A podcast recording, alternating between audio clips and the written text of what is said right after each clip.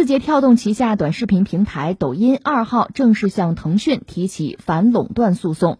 这也是自二零二零年年底关于平台经济领域的反垄断指南征求意见稿公布以来，国内首例发生在互联网平台之间的反垄断诉讼。抖音方面主张，腾讯通过微信和 QQ 限制用户分享来自抖音的内容，构成了反垄断法所禁止的滥用市场支配地位、排除、限制竞争的垄断行为。抖音要求法院判令腾讯立即停止这一行为，刊登公开声明消除不良影响，并赔偿抖音经济损失及合理费用九千万元。对于抖音的起诉，腾讯二号晚回应称。字节跳动公司的相关指控纯属失实，是恶意诬陷。字节跳动旗下多款产品，包括抖音，通过各种不正当竞争方式违规获取微信用户个人信息，破坏平台规则，已被法院多个禁令要求立即停止侵权。抖音随后表示，腾讯所谓违规获取微信用户个人信息不属实，希望借助诉讼厘清平台经济如何规范竞争。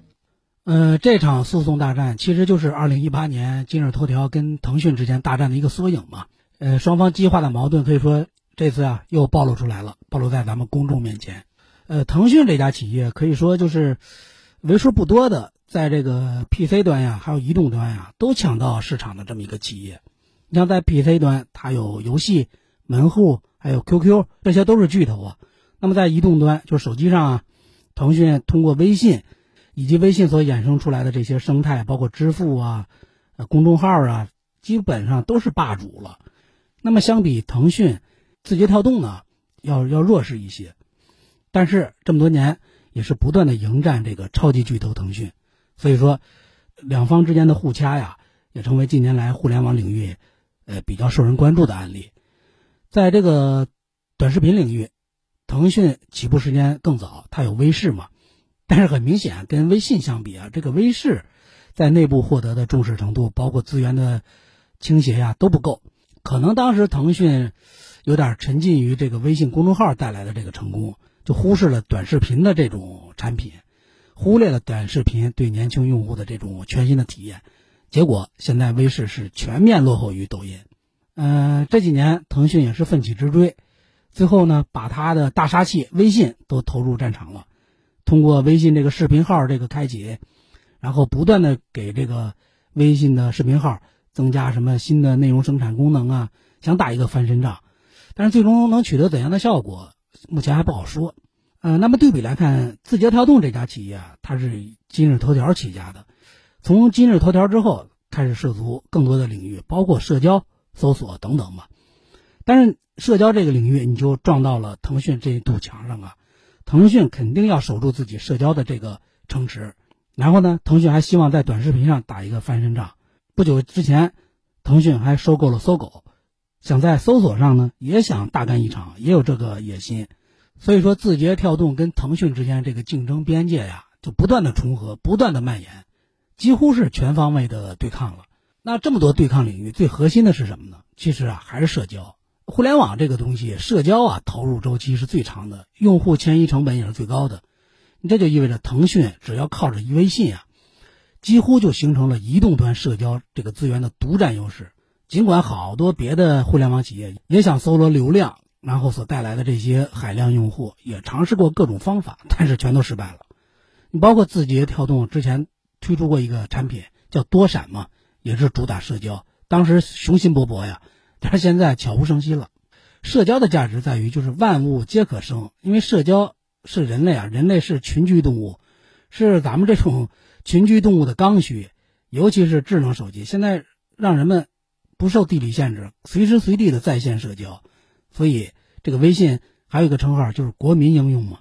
呃，通过微信呢，腾讯也不仅能够拥有竞争对手无法企及的流量，用于自身的发展，还可以给其他的合作。伙伴呀，投资的企业呀，赋能，你就比如在电商领域，京东、拼多多都受益于此呀。尤其是这个拼多多，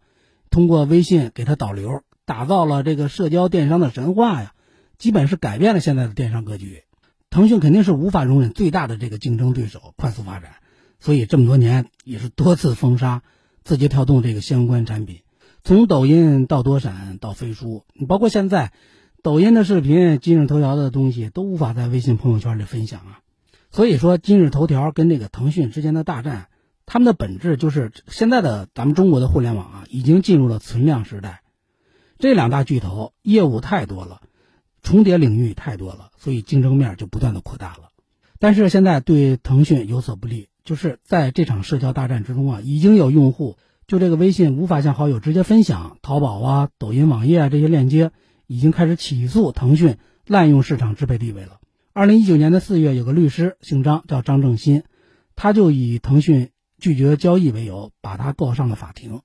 请求法院判令，就是腾讯允许用户在微信直接分享淘宝还有抖音的网页链接，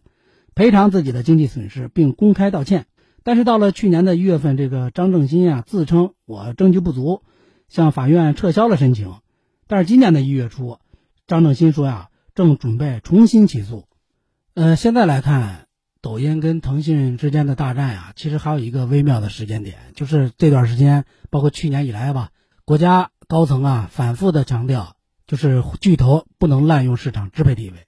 你像腾讯直接封杀了今日头条的这么多产品啊，其实这种行为。直接损害的就是用户的自由选择权，而且这种手段呀，也是涉嫌通过封禁对手经营自由的这方式来固化乃至强化自身的垄断地位。那么现在来看，有用户直接起诉了腾讯，